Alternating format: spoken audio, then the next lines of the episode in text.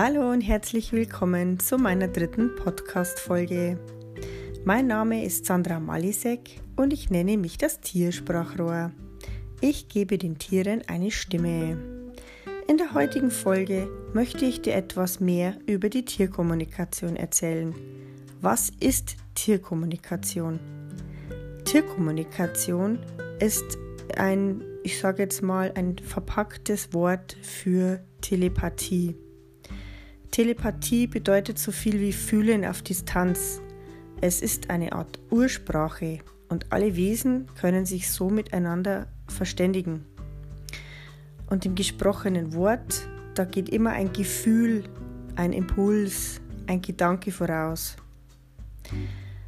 Fühlen auf Distanz, deswegen ist es eben auch möglich, über weite Teile auf der ganzen Welt Kontakt aufzunehmen. Ich hatte mal eine Katze, äh, ich bin ja hier in Bayern, und ich hatte mal eine Katze, eine Anfrage aus Hawaii. Das war für mich ganz, ganz besonders. Aber auch hier funktioniert das ganz normal, ganz wunderbar. Es reicht ein Foto aus und dieses Foto ist quasi wie so eine Art Telefonnummer. Man braucht nicht unbedingt ein Foto, aber ich sage jetzt mal, es ist einfach besser, eins zu haben. Mir ist es halt immer lieber, ein Foto zu haben, weil dann weiß ich auch, dass ich bei der richtigen Seite rauskomme. Die telepathische Kommunikation, die erfolgt über Austausch von Gefühlen, Bildern, Sinneseindrücken und natürlich auch die gedachten Worte. Unsere Tiere kommunizieren sowieso immer mental. Und ich äh, stelle das auch ganz oft fest, wenn in einer Familie ein Tier verstorben ist, dann ist es ganz oft so, wenn ich dann Kontakt aufnehme, egal jetzt ob zu dem Verstorbenen oder zu dem noch verbliebenen Familienmitglied, dass es ganz oft in der Kommunikation, im Gespräch die Rede davon ist, dass die schon miteinander in Kontakt sind. Also die tauschen sich mental aus. Auch die Tiere untereinander im Haushalt. Also da findet ganz viel mentale Kommunikation statt. Und die Tierkommunikation oder auch die Telepathie, das ist kein Humbug oder kein esoterischer Käse, sondern das ist etwas ganz Natürliches. Die Naturvölker, die Urvölker, die haben sich schon immer so verständigt und tun es auch heute noch. Und äh, das ist ja unser sechster Sinn. Und in der heutigen Zeit ist er halt leider ein bisschen unterentwickelt, beziehungsweise sagen wir mal so, dass das sind ja eigentlich unsere Wurzeln. Wir kommen so auf die Welt. Also jeder von uns kann telepathisch kommunizieren. Nur in der heutigen Zeit, in der Hektik, im, im Alltag, im Stress, mit unserem Konsumverhalten, mit dem ganzen Technik-Schnickschnack, sind unsere Wurzeln verschüttet gewesen. Und es dauert dann ganz lange, irgendwann wird man sich dessen bewusst, dass es einfach mehr gibt zwischen Himmel und Erde und gräbt dann diese Wurzeln wieder aus. Es ist sehr, sehr schwer zu verstehen und vom Verstand schwer zu begreifen, dass das funktioniert. Das ist mir sehr bewusst. Und wie ich ja auch in einer Folge erzählt habe, war das für mich auch sehr, sehr schwierig daran zu glauben. Ich bin ja ein sehr kopflastiger Mensch und ich wurde aber eines Besseren be äh, belehrt. Ähm, sagen wir mal so, jeder von uns praktiziert tagtäglich Telepathie. Stell dir vor, du denkst tagelang drüber nach, du würdest gerne deine Mutter anrufen und jeden Tag denkst du, ich möchte gerne meine Mutter anrufen und plötzlich geht das Telefon und deine Mutter ist dran. Und was sagen wir dann? Das ist Gedankenübertragung. Oder wir sind einkaufen, haben plötzlich einen Geistesblitz und legen irgendwas in den Einkaufskorb, an das wir gerade gedacht haben. Und als wir zu Hause sind, lacht euer Mann, lacht euer Kind und sagt, Mensch, an das habe ich heute schon den ganzen Tag gedacht. Dann sagen wir auch eben so ein Zufall oder Gedankenübertragung. Aber das ist auch eine Form von Telepathie. Dir ist es bestimmt auch schon oft passiert, wenn du ein Pferd hast oder einen Hund zum Beispiel, dass du beim Ausreiten oder beim Gassi gehen im Kopf irgendwelche Bilder hattest, ja, wie du zum Beispiel nach rechts abbiegst. Und du wunderst dich dann, dass dein Tier genau nach rechts abbiegt. Das bedeutet, du hast im Kopf schon die Bilder gezeigt, es geht nach rechts und dein Tier hat es ausgeführt. Oder in meinen Seminaren erzähle ich ganz gern ein schönes Beispiel. Nehmen wir mal an, du gehst spazieren mit deinem Hund und äh, du hast immer ein bisschen Respekt, wenn dir andere Hunde entgegenkommen und dein Hund ist frei und du denkst dir, Mist, da vorne, da, das sind andere Hunde. Hoffentlich läuft mein Hund da nicht hin. Du denkst dir oder sagst dir, dass du hoffst, dass dein Hund da nicht hinläuft, aber im Kopf hast du genau dieses Bild. Du hast dieses Bild, wie dein Hund nach vorne prätscht zu den anderen.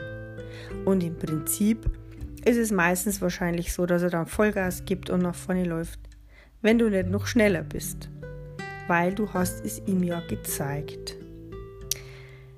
Bilder kommen bei unseren Tieren noch eine Spur besser an als Wörter oder Gefühle. Also wenn du etwas ganz, ganz Wichtiges zeigen möchtest, dann arbeite mit Bildern. Bilder kommen immer sehr, sehr gut bei den Tieren an. Es ist also wirklich so, oder was auch ganz, ganz spannend ist, ich mache ja Mantrailing und mir ist es eines Tages aufgefallen, dass wenn der Trainer sich vorher ein Versteck überlegt hat, ja, zum Beispiel hinter einem Papiercontainer, und hat sich dann umentschieden und hat gesagt, nein, okay, dieses Versteck gefällt mir nicht, wir nehmen da die Hecke da hinten, ja, dann ist mir aufgefallen, dass die Hunde, wenn die dann suchen, tatsächlich zuerst hinter dem Papiercontainer schauen und dann erst weitersuchen. Also auch hier unbewusst haben wir dem Tier vermittelt oder Bilder gezeigt, Mensch, da hinten hätte ich ja erst das Versteck gedacht. Wir können unseren Tieren also wirklich nichts vormachen, ja?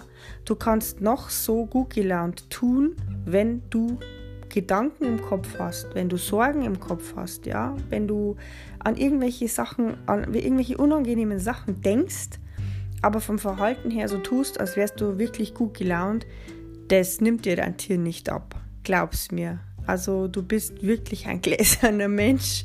Wenn du dich mal mit der Tierkommunikation beschäftigt hast, du kannst ihnen wirklich nichts verheimlichen. Es ist wirklich so.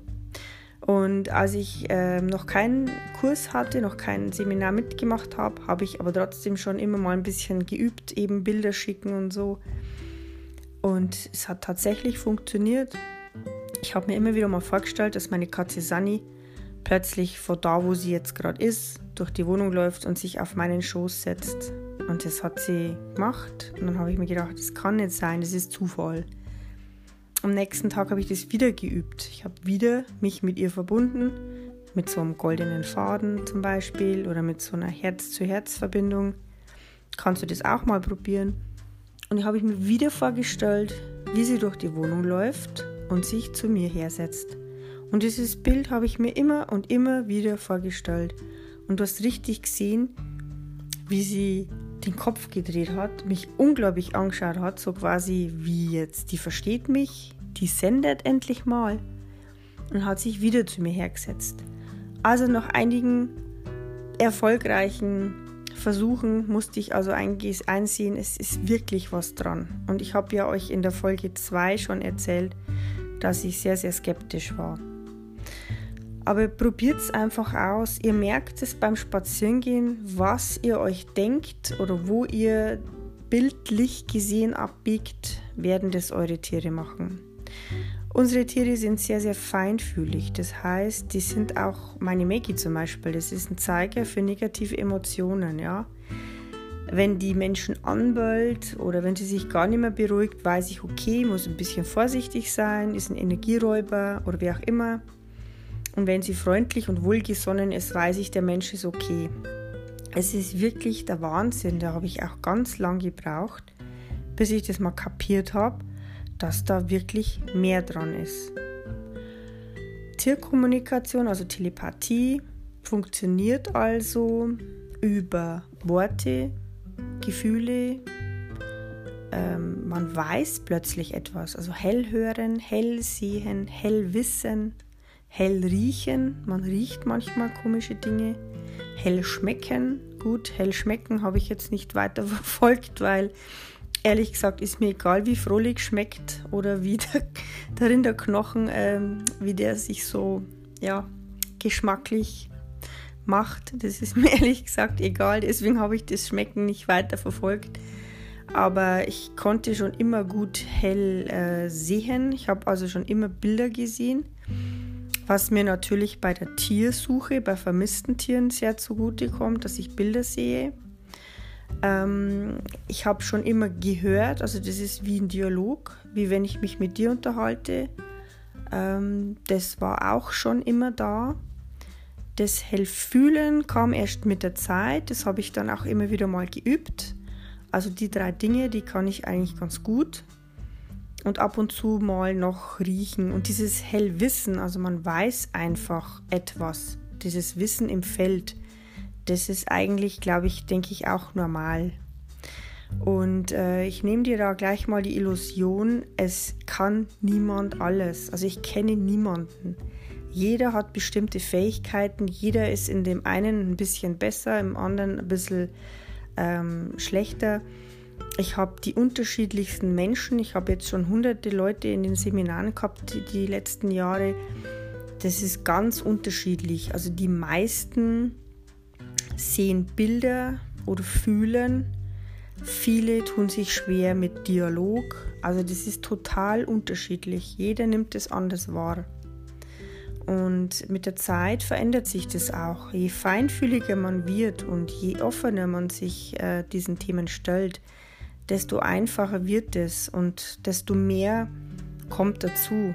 Also man muss da wirklich geduldig sein und es ist jetzt nicht so, dass mir das in den Schoß gelegt wurde und ich sofort gleich alles wieder beherrscht habe. Ich musste das schon üben und ich musste das schon verfeinern. Also es ist jetzt ist mir nicht geschenkt worden, ja. Also ich musste das schon äh, wirklich, musste da wie in der Schule Hausaufgaben machen und üben und Meditationen und einfach versuchen, meinen blöden Geist ruhig zu kriegen. Weil das, was uns am meisten hindert, das ist unser Kopf, unser Verstand ich, äh, wenn ich mal da gesessen bin und, und wollte ein Tiergespräch machen am Anfang, so die erste Phase, dann habe ich so viele Sachen im Kopf gehabt. Mensch, jetzt muss ich da noch mit den Hunden gehen. Hoffentlich klingelt keiner. Wäsche muss ich noch aufhängen. Das ist ganz, ganz schwierig gewesen, da meinen Geist ruhig zu kriegen. Aber auch da gibt es tolle, kleine, kurze Übungen, wie man das hinkriegen kann. Und ich versichere dir, ich habe noch niemanden in meinen Kursen gehabt, der keine Tierkommunikation beherrscht hat, der keinen Kontakt bekommen hat. Natürlich ist im Seminar ist man aufgeregt, nicht jeder Tag ist gleich. Manchmal hat man vielleicht eine weite Anreise oder jetzt seit ähm, diesen schweren Zeiten 2020 biete ich ja auch Online-Kurse an. Da ist es vielleicht ein bisschen entspannt, aber man ist natürlich trotzdem aufgeregt und man setzt sich unter Druck. Hoffentlich kann ich das. Ich habe mir zum Beispiel am Anfang überlegt, wieso kann die fühlen und ich nicht? Wieso kann die schmecken und ich nicht? Also man setzt sich da echt selber unter Druck. Und glaub mir, wenn du offen bist, wenn du dein Herz aufmachst und nichts erwartest, auch du kannst zu deinen Tieren Kontakt aufnehmen. Und egal ob verstorben oder ob noch auf der Erde. Das ist einfach eine ganz natürliche Sache. Wenn die aber so hochgepriesen wird, so als eine Wunder, Wunder, Wunderwaffe, und das ist das Nonplusultra und das ist etwas ganz Besonderes und diese Fähigkeit hat nicht jeder, das ist Käse, ja. Das ist wie Autofahren. Man muss es nur in seinen Alltag integrieren. Es ist so schön, wenn ich meine Tiere vor dem Tierarztbesuch darauf hinweisen kann, ja, darauf vorbereiten kann. Deswegen finden sie den Tierarzt nach wie vor nicht toll. Aber ich kann es ihnen erklären, wie sich's halt für ein Familienmitglied gehört. Oder stell dir vor, Du früher packst du dein Tier ein, bringst es zum Tierarzt, zum Kastrieren und holst es wieder ab. Völlig ganz normal, ohne irgendeine Erklärung. Aber stell dir vor, dein Rüde wacht auf und die Eier sind weg. Das kann ein großes Trauma machen. Das, ist, das kann ganz, ganz schlimm sein für das Tier. Oder stell dir vor, du fährst in den Urlaub und äh, sagst nicht Bescheid, dass du wiederkommst. Das Tier kennt sich nicht aus. Für all jene Sachen kann man die Tierkommunikation wunderbar nutzen und ich bin so froh, dass es diese Möglichkeit gibt. Natürlich gibt es auch Grenzen, ja. Ähm, ich hatte mal eine Anfrage für einen sehr aggressiven Hund und ich hätte jetzt das dem erklären sollen und es war aber kein Trainer vorher da. Es war niemand zu Hause, der sich die Sachen mal angeschaut hat. Da habe ich dann also auch abgelehnt, weil ich könnte mir es nicht verzeihen, wenn ich, wenn das Tier zu mir sagt, es wird nicht mehr beißen oder es wird nicht aggressiv sein und dann kommt ein Kind und das wird dann gebissen. Und dann heißt es ja, aber Sie haben gesagt, äh, ich kann auch bei vermissten Tieren nicht zaubern. Ja? Ich kann auf die Kooperation des Tieres hoffen, ich kann energetisch unterstützen, ich kann den Weg zeigen, aber letztendlich liegt es auch am Tier. Natürlich. Also ich, äh, Tierkommunikation ist keine Zauberei. Ich kann nicht hexen. Also, und das sage ich auch immer dazu. Also wer seriös ist, gibt auch zu, wo sind Grenzen, wo sieht man Probleme oder nimmt auch nicht jeden Auftrag an. Äh, wenn ich das Gefühl habe, dass derjenige zum Beispiel bei einem verstorbenen Tier noch nicht so weit ist, dann sage ich das auch. Weil der Tierkommunikator hat eine große Verantwortung. Es ist damit nicht getan, mal schnell das Gespräch zu führen, Geld einkassieren, danke, tschüss, das war's. Nee, so läuft es nicht, zumindest nicht bei mir. Ich bin jederzeit da, wenn jemand ein Problem hat. Ich bin jederzeit auch nach der Kommunikation da, wenn irgendwelche Ungereimtheiten kommen, kommen oder wenn einfach noch irgendwelche Fragen sind bin ich jederzeit da und es ist eben meine Verantwortung. Es liegt in meiner Hand. Und deswegen ist es mir eben auch so wichtig, Grenzen aufzuzeigen und von vornherein zu sagen, ich nehme gerne Kontakt zu Ihrem vermissten Tier auf.